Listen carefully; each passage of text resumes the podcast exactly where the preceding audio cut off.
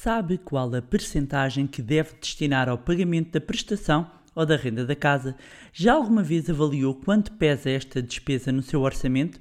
Neste episódio vou explicar-lhe a importância de definir e cumprir um budget para esta despesa. Olá, o meu nome é Bárbara Barroso, sou especialista em educação financeira e finanças pessoais e sejam bem-vindos ao Money Bar. Money! Here comes the money. Here we go. Money talk.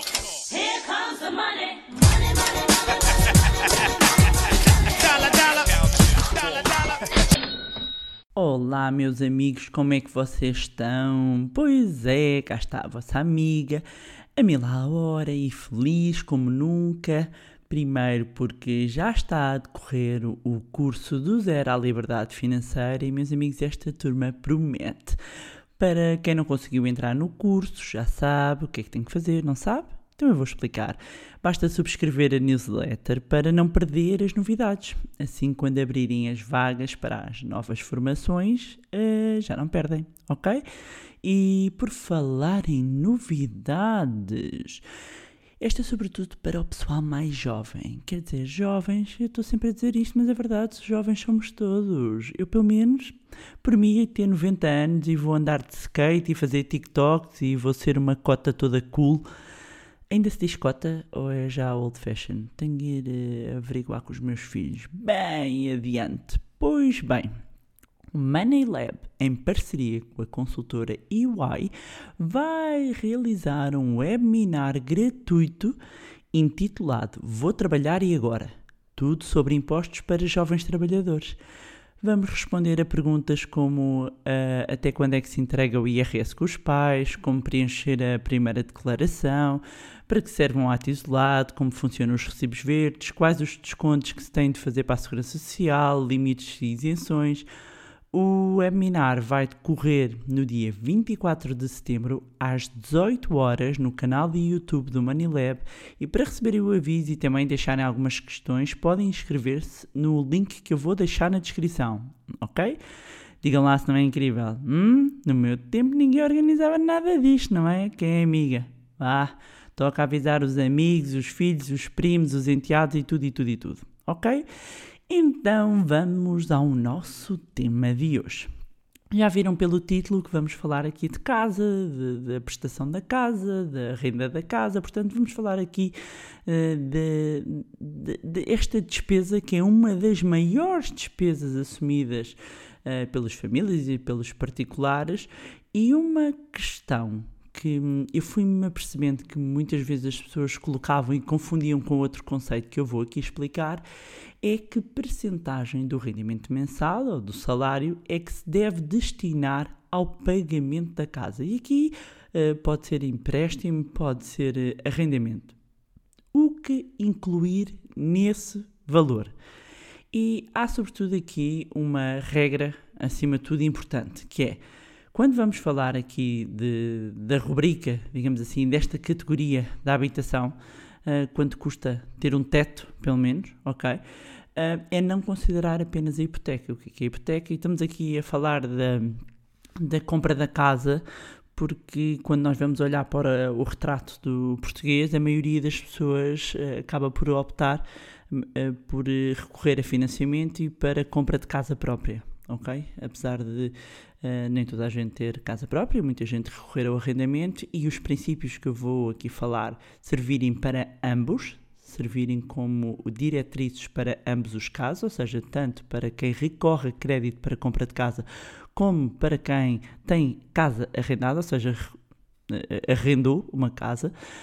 Um, e aqui, acima de tudo, é considerar as boas práticas da gestão das finanças pessoais indicam que ah, a fatia do orçamento destinada à habitação deve abranger não apenas o pagamento da hipoteca ou do arrendamento, mas também os impostos sobre a propriedade e todos os seguros relacionados à habitação, e aqui estou a falar ahm, do, do crédito à habitação, ou seja, vou usar para não andar sempre a fazer, vo- vocês percebem que eu estou a falar de, de- do pagamento de casa, ok? Independentemente de ser a crédito à habitação ou arrendamento. Mas vou usar por defeito, exatamente porque a maioria recorre a financiamento bancário, vou, para a compra de casa própria, vou usar mais frequentemente ahm, aqui para explicar ah, com uso a créditos à habitação. Portanto, ah, é por isso que também é importante, quando para quem recorre a financiamento e faz crédito à habitação, que inclusivamente se olhe para a TAEG, eh, que é no fundo a taxa anual de encargos efetiva global, que vai refletir o custo todo. Ou seja, quando nós olhamos para uma TAEG, temos lá a prestação da casa e temos lá também hum, imposto de selo e algumas eh, taxas e comissões. Ou seja, usamos eh, a TAEG e isto é só uma nota para. para hum, para dizer quando estamos aqui a comparar propostas. No entanto, quando vamos, estamos a falar aqui de, ok, temos aqui um gra- então, imaginem, isto é parte do podcast é que tem que usar muito a imaginação. A imaginação, quem vai a conduzir, não é? atenção à estrada, quem vai a correr, fazer ginásio, quem está no banho, que eu recebo tantas fotos, calma, não recebo fotos de pessoas nos banhos, tenham calma, já recebi foi vídeos de pessoas em vários sítios, até a trabalhar, eh, em fábricas, em escritórios, vocês mandem que eu gosto, eu, eu gosto de, de saber, eh, de, de ter esse feedback, não é? Porque há uma certa solidão, mas eu sou muito feliz a fazer isto, ok? Mas há uma solidão, não é? Eh, aqui no, podcast, no sentido em que é um one way, não há retorno imediato, portanto, o vosso retorno vem a posteriori. Ahm, e portanto fico, fico sempre muito feliz quando, quando recebo ah, ah, essas, essas mensagens. Então, voltando aqui para, para não nos perdermos. E então, afinal, qual é essa percentagem de rendimento mensal que deve destinar à prestação? Tradicionalmente, fala-se de 35%, de até 35%. Mas não é correto, meus amigos. Não é, não é, não é. Isso é a referência para a taxa de esforço. E a taxa de esforço é a taxa, o cálculo que é feito da ponderação que a soma de todas as prestações, a casa e não só, devem ter num rendimento de uma pessoa ou de uma família. Títulos exemplo, a taxa de esforço não deve ultrapassar os 35% a 40%, mas 35% já está ali, ah, já começam a soar uns alarmes.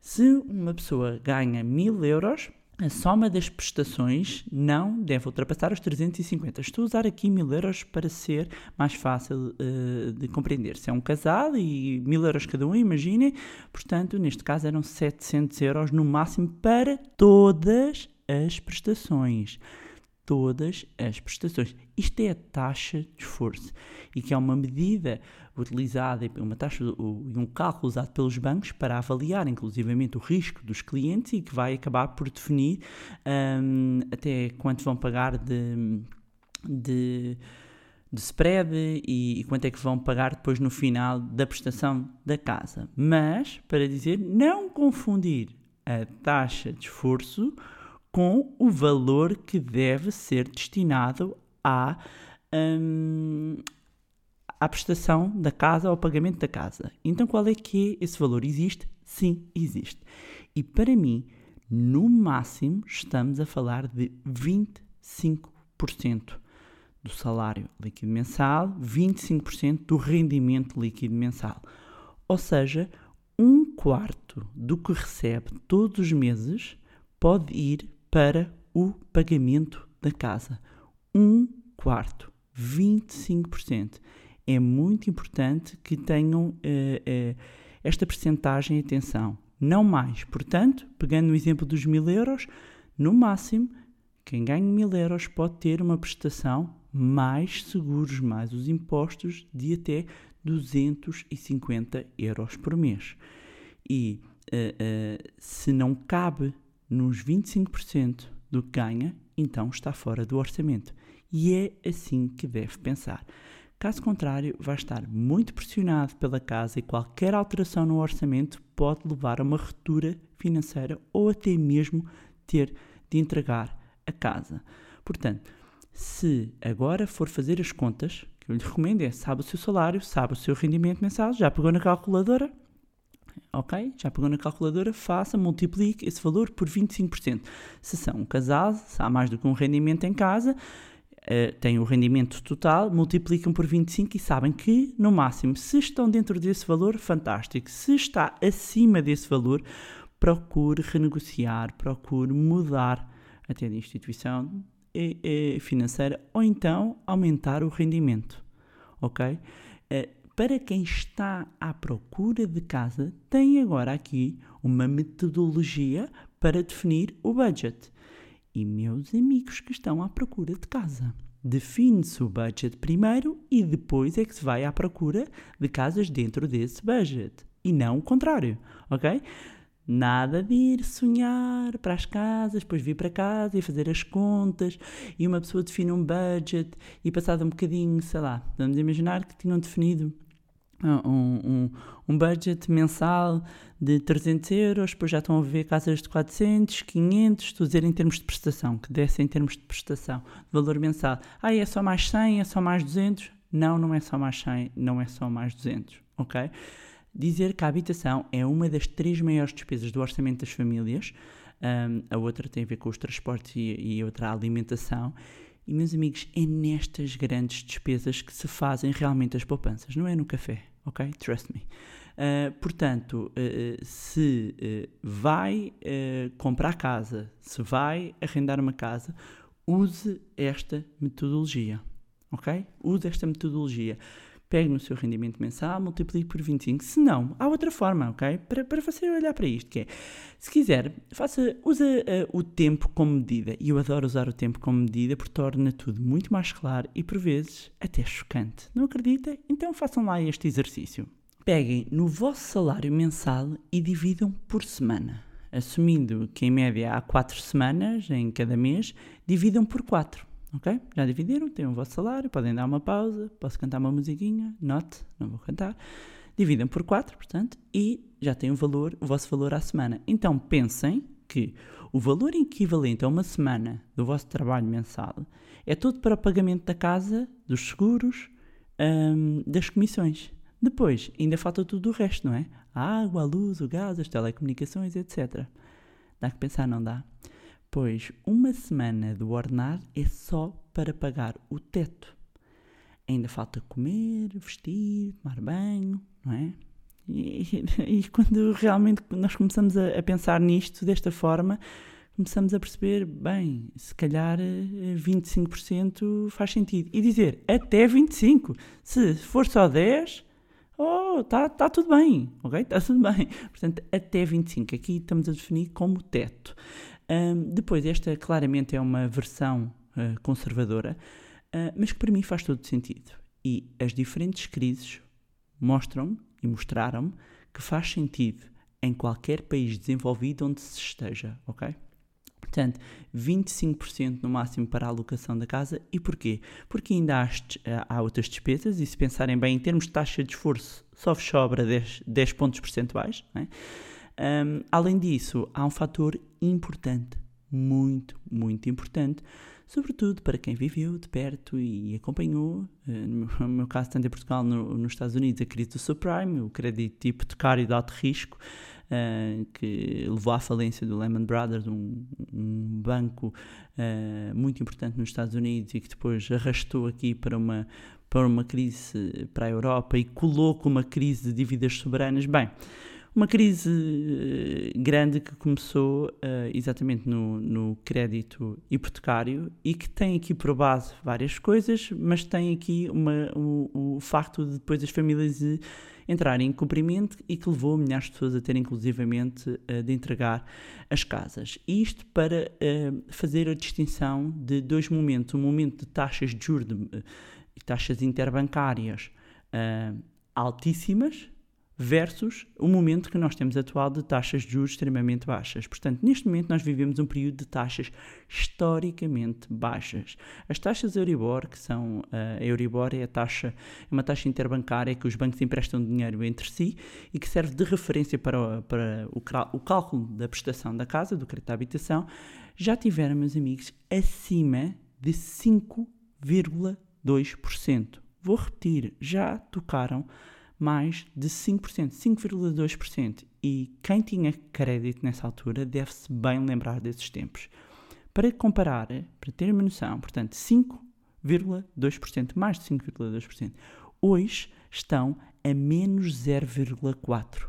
Sim, estão negativas, menos 0,4%. Agora imaginem isto. Se a vossa casa, em vez de estar dentro dos 25%, estiver ali nos quase 35%, ou seja, se consumir um terço do vosso orçamento num ambiente de taxas de juros basta, baixas, aliás, num ambiente, se um terço do vosso orçamento já for para pagamento da casa, neste ambiente de taxas de juros historicamente baixas, basta uma alteração, e embora não se preveja que isto aconteça tão rapidamente, mas não interessa, basta uma alteração, porque nós estamos a falar de contratar, eh, eh, vamos precisar de um teto toda a vida, não é? Eh, para morar, portanto estamos a falar depois quando se recorre a financiamentos, financiamentos de muito longo prazo, não é? Portanto, basta uma alteração para que rapidamente estoure inclusivamente o valor recomendado da taxa de esforço saudável, ok? Ou seja, para mim, os 25% que sempre fizeram sentido fazem ainda mais sentido em ambiente de taxas de juros baixas. Portanto, se isso implica mudar de banco, meus amigos, mudem de banco. Vocês não são obrigados a ter crédito de habitação até o infinito mais além, até ao final, não é? Procurem sempre uh, as melhores uh, uh, condições. Aliás, volto a repetir, é nestas grandes rubricas que se fazem as grandes poupanças para dar uma indicação. Qualquer spread hoje em dia acima de 2% está a níveis elevados. Atualmente há, já há bancos até com spreads abaixo de 1%, algo que não se via há imensos, há imensos anos. Um, claro que não estamos na loucura dos idos, deixem-me recordar, para aí anos 2000, que foi quando os bancos chegaram à famosa guerra dos spreads, ali que chegaram a 0,29, 0,33% um, por cento spreads, uh, quando agora não é? estão à volta de 1. E, mas nessa altura, nessa altura, a Euribor a taxa que eu vos falei que hoje está negativa é menos 0,44, nessa altura andava ali nos 2,6%. E meus amigos, eu convido-vos a vocês irem ao site do MoneyLab um, e utilizem o simulador que temos lá de crédito à habitação e façam a diferença. Portanto, ponham as mesmas condições e façam a diferença entre ter uma Euribor a 0 ou ter uma Euribor a 2,6 ou 5, mesmo que o spread fosse um num caso e no outro e vejam a diferença. Vejam a diferença na prestação e vejam a diferença na totalidade do crédito. Portanto, nota, reforço, eu não me canso porque isto é muito, muito, muito importante. Quando vão à procura de casa, para quem está à procura de casa, uh, para quem vai mudar, mesmo quem tenha está à procura, atenção aqui a este budget: 25% do vosso rendimento mensal.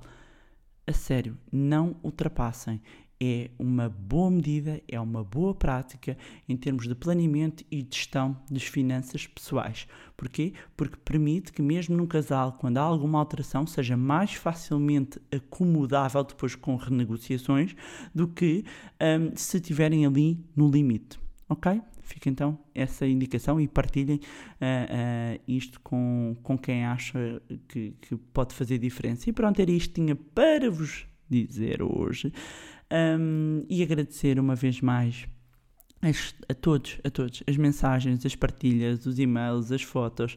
Muito, muito obrigada. Uh, já sabem que podem acompanhar, continuar a acompanhar no meu Facebook, no meu Instagram, cujos links vou deixar na descrição. Podem se juntar ao nosso grupo no Telegram. Também deixar aqui a nota, vou deixar na descrição também o link para a inscrição no webinar.